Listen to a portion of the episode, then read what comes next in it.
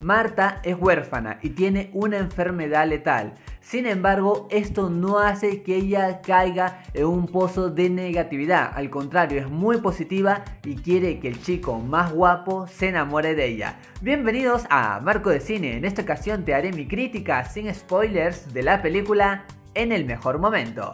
¡Comencemos! Esta producción sabe cómo hacer que uno como espectador se interese en la historia porque desde un principio dan algunos momentos que realmente te hacen pensar y reflexionar es que nuestra protagonista sabe cómo ganarse todo el ambiente e inclusive esa forma de ser es atrapante, es como que uno quiere inmediatamente ser su amigo, así es que esto me agradó. Cómo comienza esta historia y también obviamente esto también se debe a la gran actuación de nuestra protagonista que en verdad transmitía constantemente la energía que este papel necesitaba. Sin embargo, ¿qué sucede después de la primera parte? Si bien esta historia a mí me gustó, no me aburrió en ningún momento, debo de mencionar que ya después se alimenta de muchos, pero muchísimos estereotipos de películas que hemos visto como son los típicos cuentos de y comedias muy pero muy románticas con situaciones que difícilmente pasarían en la realidad. Y esto por allí me quitó un poco esa energía inicial que tenía. Por ejemplo, hay amigos de ella que tratan de apoyarla, pero en muchas situaciones se ven como elementos muy exagerados y de puro relleno.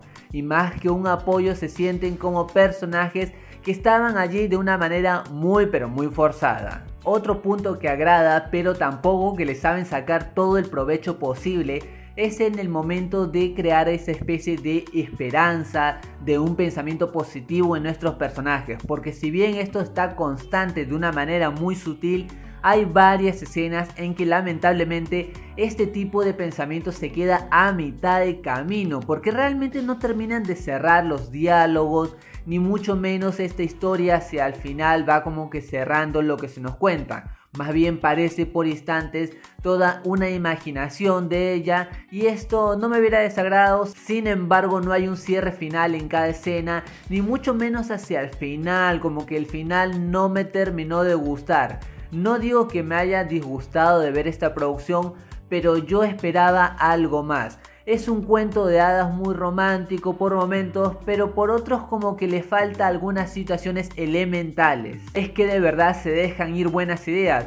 Porque siempre que vemos una película donde haya alguien que lamentablemente tiene una enfermedad letal, como que ya genera cierta empatía, y acá esto ayuda en un principio, pero después ya no se profundiza mucho en situaciones dramáticas, más bien es todo muy light, muy pasajero y tiene mucho peso el amor. No digo que el amor no sea importante, sin embargo un equilibrio entre las emociones y los sentimientos de nuestros protagonistas le hubiera dado mucha calidad.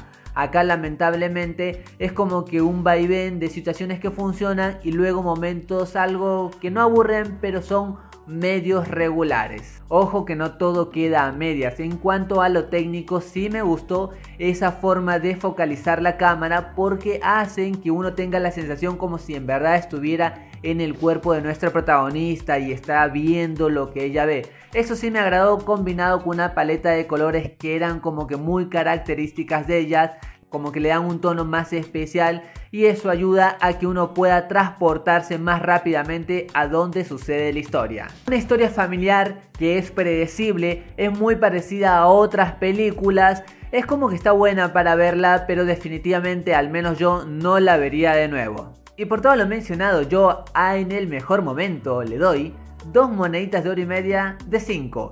Es una historia familiar que entretiene por momentos, pero lamentablemente se siente ya más de lo mismo y es muy predecible.